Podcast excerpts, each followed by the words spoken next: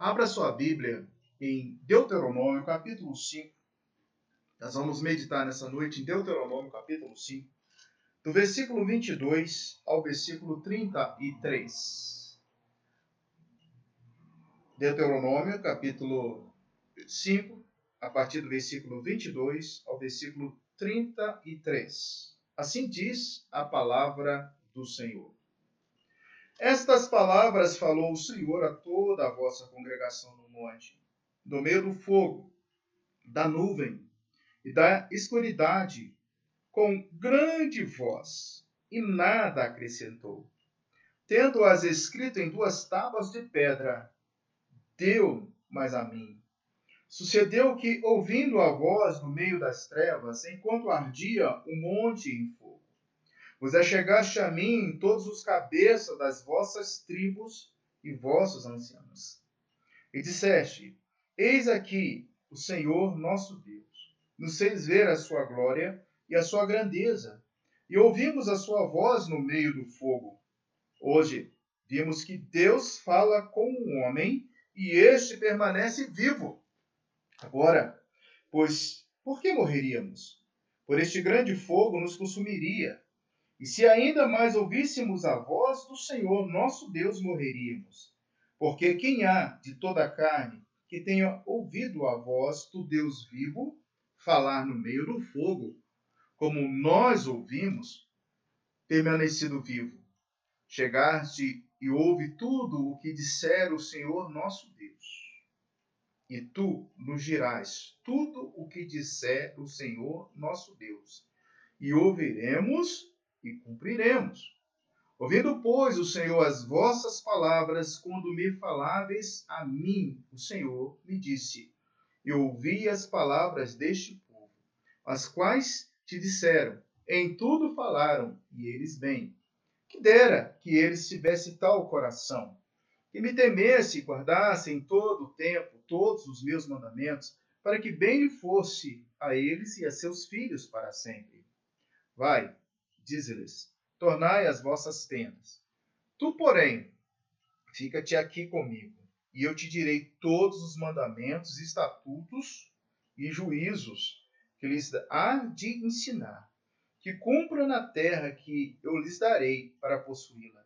Cuidareis em fazerdes com os vossos, vos mandou o Senhor, vosso Deus. Não vos desviareis nem para a direita, nem para a esquerda andareis em todo o caminho que vos manda, manda o Senhor vosso Deus, para que vivais, bem vos suceda, e prolongueis os dias na terra que havereis de possuir. Nós estamos caminhando na exposição de, desse livro. Esse livro que é um livro importantíssimo para Israel e para o Israel espiritual, logo para você e para mim. Chegamos hoje no final do quinto capítulo. A nossa jornada será uma jornada bem expressiva, onde estaremos vendo o conteúdo desse quinto livro do Pentateuco. O nosso objetivo nessa noite é verificar que Deus fala com os homens.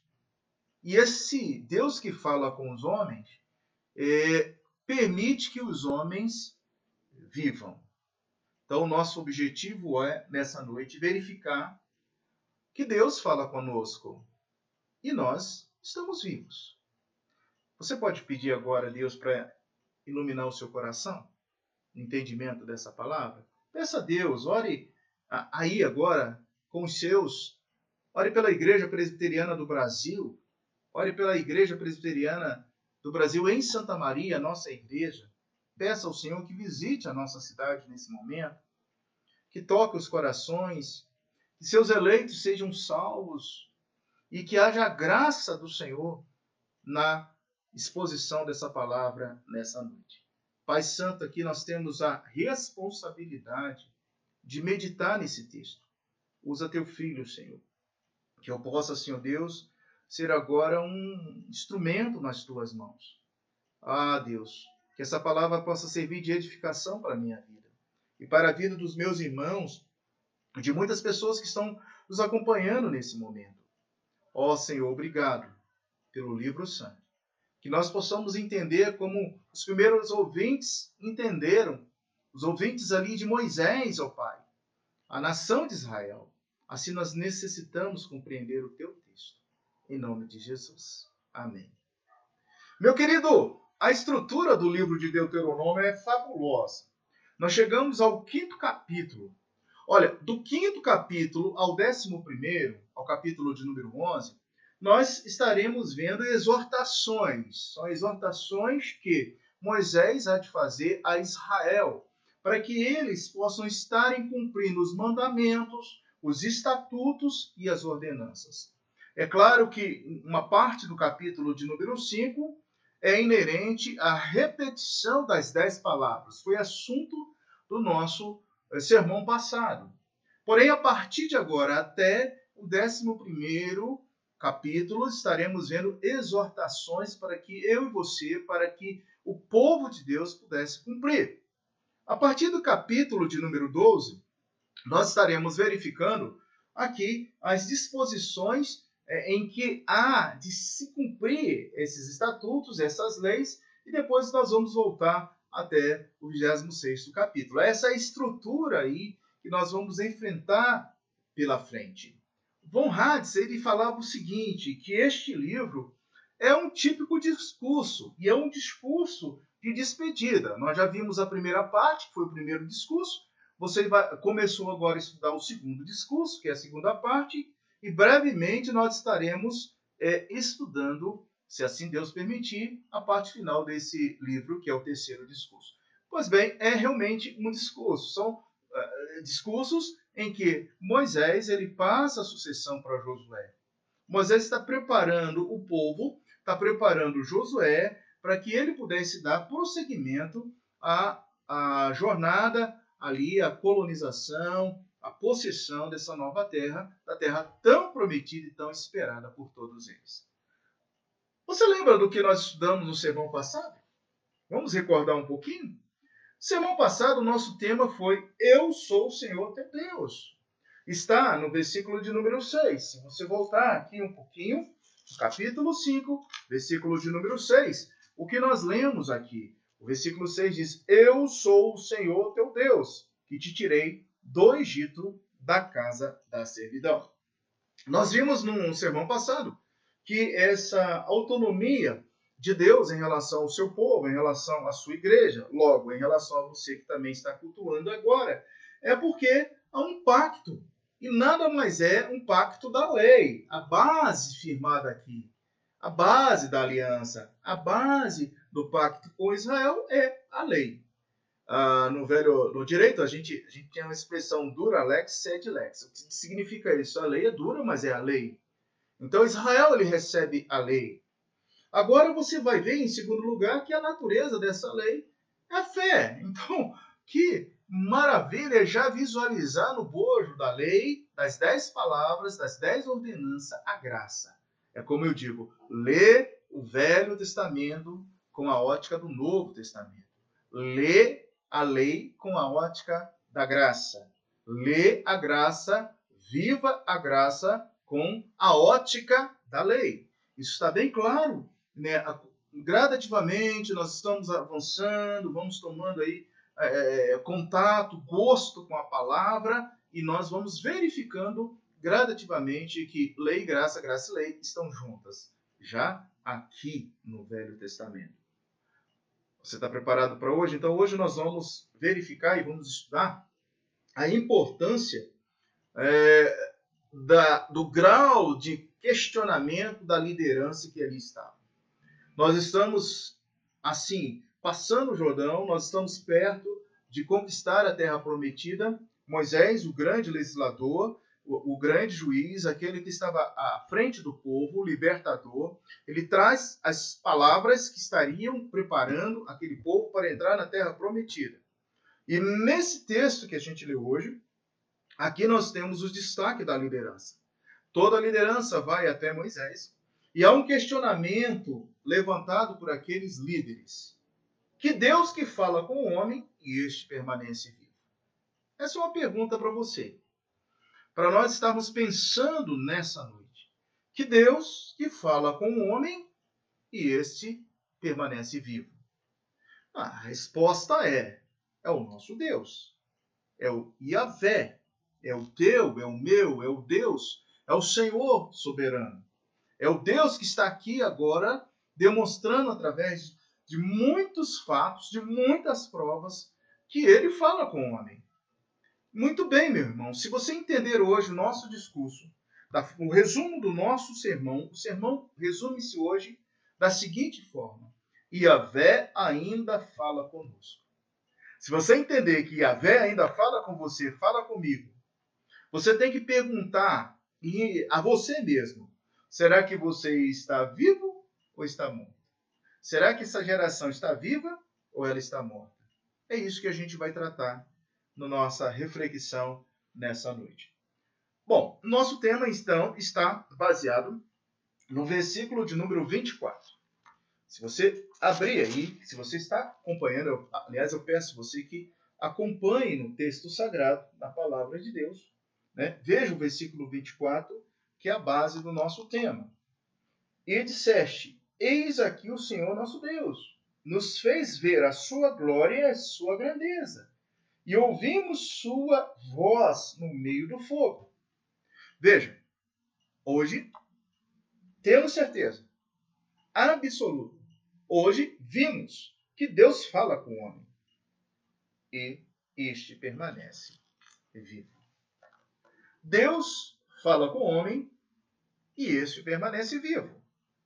Mediante o bloco dos versículos de 22 a 27, e aí eu peço a você que observe o a explanação, a exposição desses versículos, do 22 ao versículo 27, nós temos aqui o nosso primeiro assunto. Deus fala com o homem e o homem permanece vivo quando? Quando há temor e piedade. Mediante ao temor e a piedade. Meus queridos, esta é a primeira parte de três atos. Eu quero convidar você agora a imaginar uma peça teatral, uma peça em três atos. Dentro desse bloco, do versículo 22 ao 27, você tem três fatos importantes que é preciso ser enumerado, entendido, porque Deus está falando hoje com você através da palavra dele, da revelação especial, através dos ensinos que ele deixou para a igreja, para o Israel. Então, você e eu, nós somos o Israel de Deus e preciso, precisamos compreender como é que Deus ele fala conosco que nós permanecemos vivos. Então, destaco aí, mediante temor e mediante a piedade. A primeira parte dessa cena, dessa peça é, é, teatral, da, da, da, retórica aqui, porque Moisés ele vai buscar uma retórica para reforçar o seu discurso, para reforçar o seu sermão, para dizer para o povo, para a liderança, para os cabeças que estavam ali: olha, preste atenção. Preste atenção no que está acontecendo. Então Moisés ele busca essa retórica na importância dos dez mandamentos, da lei. Olha, Moisés busca então conduzir aquele povo e aborda agora fatos ocorridos que eles tiveram ciência, que eles viram, que eles contemplaram, ele vai conduzir o povo a essa responsabilidade diante de Yahvé. E leia o versículo 22. Estas palavras falou o Senhor a toda a vossa congregação no meio do monte do fogo. No meio do fogo, da nuvem, da escuridão, com grande voz. E diz: nada acrescentou. Ele volta agora aos dez mandamentos. Você lembra que nós falamos no sermão passado que os dez mandamentos têm duas partes: o relacional com Deus e o relacional com o próximo. Você não precisa mais nada. Quando você entende isso, você tem temor e piedade a Deus. Ele vai lá em Êxodo, capítulo 19, 16 a 20, para restaurar a total piedade e o total temor diante de uma devoção de um Deus que fala. Yahvé fala. Yahvé fala e o homem permanece vivo. Aqueles mandamentos, amados, seriam suficientes, como são suficientes para mim e para você. Aqueles mandamentos são suficientes para cumprir a aliança, para cumprir o pacto firmado entre Deus e os homens, entre os homens e Deus. A expansão que viria, porque a partir das dez palavras, muitas outras normas, muitas outras leis iriam surgir, seriam meras interpretações e expansões desses princípios básicos. Você pode lembrar de um princípio básico? Vamos lá, relacional com Deus. Não terás outros deuses diante de mim. Toda idolatria precisa ser retirada. Já vimos, Deus é um Deus exclusivo, é um Deus absoluto, é um Deus que requer a majestade, a grandeza, a adoração, o culto exclusivamente a Ele. Você quer ver outro princípio? Agora, num plano horizontal, honrai pai, honrai mãe. Esse é um princípio, honrar o pai honrar a mãe. Se você faz isso, com certeza agrada o coração de Deus. Através desses dois princípios básicos, podemos ter certeza que, meu dileto ouvinte, meu amado irmão, muitas outras normas surgiriam, muitas outras leis também surgiriam, mas seriam meras interpretações e também expansão. Deus fala com o homem e este permanece vivo. Nós podemos entender que, em meio ao temor, à teofania, às demonstrações, é, Deus se faz é, presente. Mas nós temos uma figura aqui nesse texto em que nós chamamos de antropomorfismo.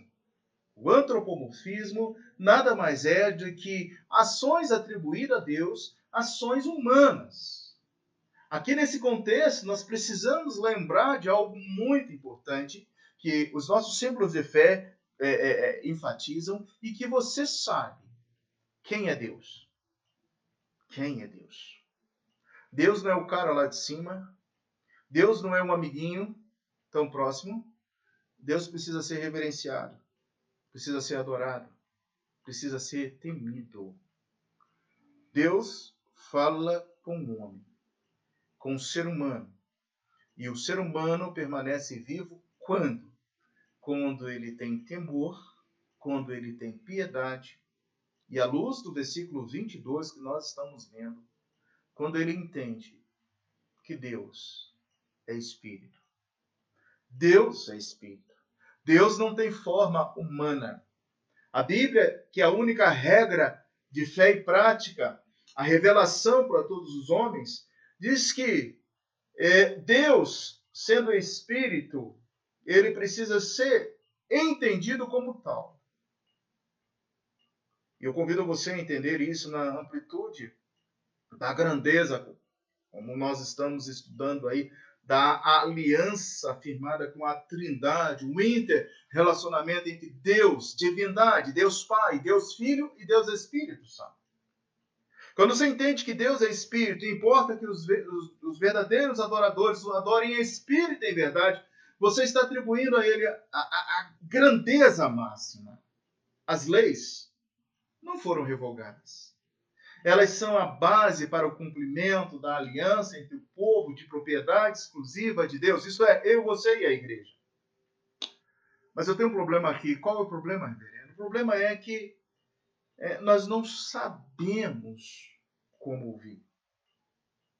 Israel não sabia como ouvir. Na retórica agora, na fala de Moisés, lembrem-se que Deus se manifestou, que Deus se revelou, que Deus falou. Sem temor e piedade, não existe medo. Porque temor é medo. Mas medo de quê, pastor? Eu quero trazer à sua mente um medo que eu e você devemos ter.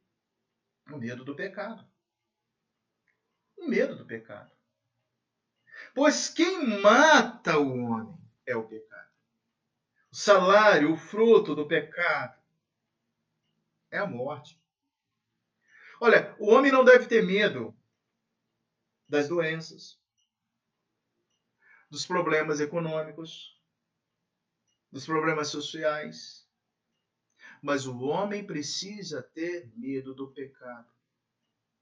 O pecado é um câncer. O pecado deixa as pessoas cegas e surdas. O pecado é o salário, o pecado é o fruto da morte. E aí, queridos, eu quero voltar naquele questionamento introdutório lá. Será que nós estamos vivos ou estamos mortos? Não, calma, calma, calma. Não estou aqui delirando. Você está participando desse culto, você está participando da leitura da palavra de Deus, você está vivo. Fisicamente. Fisicamente. A pergunta é: será que você já está morto espiritualmente? Deus fala e o homem fica, fica, fica em pé. Quando ele tem temor, quando ele tem piedade, devoção, adoração, quando ele vai ao encontro da palavra como sugestão, com o coração aberto à obediência. Olha a importância das dez palavras, dos dez mandamentos. Você ainda crê que Javé fala? Que Deus ainda fala conosco? Sim. Javé ainda fala. O segundo ato dessa peça, dentro desse, desse contexto, do versículo 22 ao 27, você está acompanhando aí, é um, é um medo gerado diante da teofania lá no Sinai. Ainda no segundo ato, Moisés ele busca a trazer a mente dos líderes, dos, dos, principais líderes das tribos que estavam ali, dos cabelinhos brancos também, daqueles que eram conselheiros e que levavam a liderança, era o conselho daquele povo. Ele traz agora aos seus representantes um grande e profundo temor. O que fazer diante da, da revelação, da presença, da fala de Deus? Olha, Isaías, no seu chamado, ele disse assim: Ai meu Deus, queima os meus lábios, toca-me como uma brasa viva, porque os meus olhos viram a tua glória e eu, eu habito no meio de um povo de impuros lábios. Eu vou morrer. Ele teve temor, querido, naquele momento. Ele teve medo. Mas ele suplicou a Deus que pudesse estar com ele, ser com ele. Grande e profundo temor da presença divina pediram diante das nações ali, diante da nação os líderes vão pedir a Moisés: Moisés, seja o nosso representante. Porque nós não temos condições de falar com Deus. Mas você tem. A mediação entre o povo de Deus seria feita por Moisés. A presente narrativa trata a aliança firmada a Moabe, capítulo 1, já passamos lá 1, 1, capítulo 4, 45, 46, e lá no capítulo 29, como nós estaremos lendo a, a aliança firmada ali em Moabe, enfatizando a continuidade das duas alianças no Sinai e em Moabe. Deus é um Deus de, de pacto, de aliança. Ele firmou um compromisso com o povo, ele firma um compromisso com você e comigo. Isso é importante demais. O direito de Moisés de agir como mediador em Moabe partia das ações em Horebe, em Sinai, no Sinai, das teofanias, das representações, das formas de Deus se mostrar ao povo, e ele traz à memória agora daquela liderança a importância de temer é, o Deus Todo-Poderoso. Deus fala com o homem e este permanece vivo quando? Quando esse homem tem um mediador. E nesse caso aqui, Moisés foi o mediador da nação de Israel. Claro que Moisés é um pré-tipo de Jesus Cristo. Nosso único mediador hoje é Jesus Cristo. Se no Velho Testamento Moisés faz essa, essa, essa figura, esse ato, ele é um pré-tipo. No Novo Testamento, Jesus é o tipo. Jesus é o nosso, é o único mediador. Quando foi a última vez que você precisou da mediação de Jesus Cristo? Você se lembra? Quando foi? Deus fala através dos seus arautos. E muitas vezes nós estamos com os nossos ouvidos fechados. Nós não queremos ouvir os nossos arautos, os pregadores, aqueles que são é, é, sérios e expõem a palavra de Deus com profundidade, com responsabilidade. Deus usa os fatos, as circunstâncias para comunicar a sua vontade, e os votos e as alianças são quebradas. Israel quebra o voto. Israel quebra a aliança. Israel não quer ouvir a palavra. Israel não quer ser fiel a Deus. Neste momento, onde está o Israel espiritual? Você e eu, como igreja de Cristo, onde nós estamos? Ah, meu querido, a Bíblia afirma em 1 João capítulo 2, versículo 1. João ele é tão amável, o apóstolo do amor diz assim: Filhinhos meus, essas coisas vos escrevo para que não pequeis. Se todavia alguém pecar, temos advogado, mediador. O advogado é o mediador junto ao Pai, Jesus Cristo. E João ele coloca a última palavra, o justo.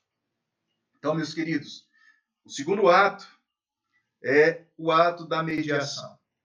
Moisés, então, ele traz assim: olha, vocês me escolheram como mediadores e agora eu vou transmitir a palavra, o recado de Deus, aquilo que Deus espera de vocês. E o terceiro ato, as promessas feitas pela nação. Eles voltaram a Deus. E as promessas feitas foram as promessas de obedecer e guardar os mandamentos. Israel votou isso. Eu e você também votamos quando nós é, passamos pela pública profissão de fé, pelo batismo. Quando o Senhor nos alcança com a sua graça, você lembra os seus votos quando você fez o seu batismo? Ser participativo, de estudar a palavra de Deus, de dar um bom testemunho, de ser um sincero e real cristão? Todos nós votamos isso. E muitas vezes nós quebramos esses votos, esses pactos, assim como Israel, eles também deveriam guardar e obedecer a, a aliança firmada com Deus. Israel, então, com medo, reconhece Javé como seu Deus e afirma o compromisso em obedecê-lo. Veja o versículo 27. A gente leu 27, chega-te e ouve tudo o que disser o Senhor nosso Deus, e tu nos dirás tudo o que disser o Senhor nosso Deus. Grife, ouviremos e o cumpriremos. A prática, a, a observância, a obediência. Deus fala com o homem e esse permanece vivo. No terceiro ato, aqui fechando esse primeiro bloco, quando obedece. Quando obedece. Moisés está preparando o povo para ouvir esse segundo discurso. Um tema que nós seremos exaustivo. Com a graça de Deus, quando nós terminarmos a exposição, se assim o Senhor nos permitir, de Deuteronômio. Um tema exaustivo. Eu sei que você vai cansar de ouvir eu falar, porque Moisés falou repetidamente: obediência a Deus, obediência a Deus, obediência a Deus. Obediência a Deus, obediência a Deus, obediência a Deus. Será que nós sabemos obedecer a Deus? Por que obedecer é tão difícil, meu irmão? Fique em casa, não saia. Ah, mas eu quero sair. Não esteja em aglomerar. Ah, eu quero com saudade, eu tenho que abraçar, eu tenho que beijar. Eu tenho que fazer tudo que eu fazia antes. Não, agora não é momento. Tempo de afastar de abraço, de lá Salomão. Tempo de estar calado, de estar sós. Mas por que, é difícil? Eu sei que você já está com uma vontade enorme de voltar à sua atividade. Né, secular. Nós estamos com saudade de poder cultuar junto. Eu já estou sonhando com o culto quando nós estivermos juntos, pós-quarentena. Vai ser bênção. Mas por enquanto, não é hora. Por que é difícil obedecer? Por quê? Este vai ser o tema até o final dos três discursos, dos três sermões que Moisés está efetuando. Já vimos o primeiro, ele falou muitas vezes sobre isso. Vamos aprender com os relatos e as experiências de Israel. Será que Israel cumpriu a promessa? Será? Será que realmente obedeceram Yahvé? Nós vamos ver na sequência desse texto. Mas agora, do versículo 28, amados, até o versículo 33, Deus fala e o homem permanece em pé mediante a guarda de sua lei. Deus aprovou, claro, o pacto firmado ali. Israel, então, escolhe Moisés para ser o mediador. Deus aprovou a mediação.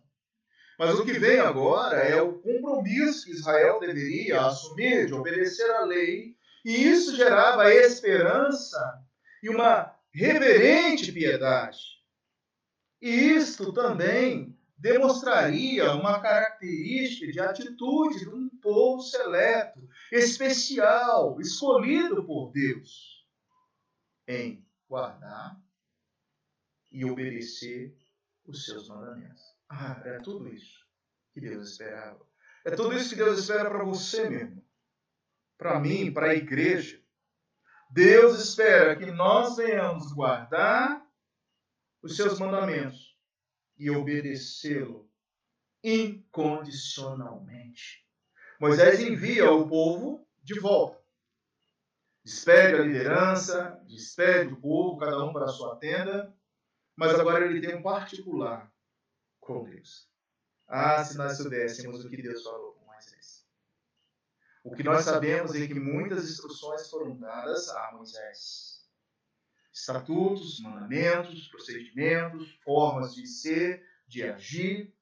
Tudo isso seriam leis que serviriam como guia. Seriam guia para a vida e não para a morte. Aliás, o teu Deus, o meu Deus, é um Deus para a vida, não para a morte.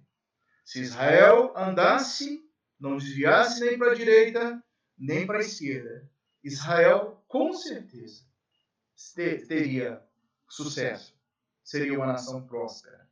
Seria uma nação relacional com Deus. E por fim, queridos, os versículos 32 e 33. O versículo 32 e 33 é, cuidareis em fazer com os vossos com cuidareis em fazeres como vos mando, Senhor, vosso Deus. Não vos desviareis nem para a direita, nem para a esquerda. Andareis em todo o caminho manda o Senhor vosso Deus, para que vivais bem, vos suceda, e prolongueis os dias na terra que haveis de possuir. A ênfase nesses dois versículos agora está em guardar, mais uma vez, a lei. A lei que Deus havia dado, as dez palavras, Israel formava uma unidade e era responsável em cumprir esta lei, a lei de Yahvé. Yahvé era o seu soberano, Yahvé era exclusivo, Yahvé era o seu Deus, e ele também tinha escolhido aquele povo. Se quiser escolher frutos de um salutar relacionamento, o povo deveria guardar, obedecer as palavras do Senhor então receberia uma bênção da própria vida. E além disso, amados, seriam felizes e prósperos. Aqui, no capítulo 5, no versículo 33, expressa essa uh, forma maravilhosa, uh, onde diz: prolongueis os dias na terra que é vez de possuir. E no 6, no versículo de número é, 3, diz assim: Ouve, pois, ó Israel, e atenta em os cumprires, para que bem te suceda e muito te multiplique na terra que mana leite e mel, como te diz o Senhor, Deus de teus pais. Meus queridos, o elo entre a obediência e a aliança de Javé era a bênção. Bênção nacional. E claro, a bênção individual. O elo entre a vitória, entre a prosperidade, entre a bênção, entre você e Deus, é guardar a sua palavra. É meditar na palavra. É ser um servo fiel ali ao Senhor. Olha, meu querido, diante dessa expressão para quê? Propósito é alemã. Olha, o propósito é ser abençoado.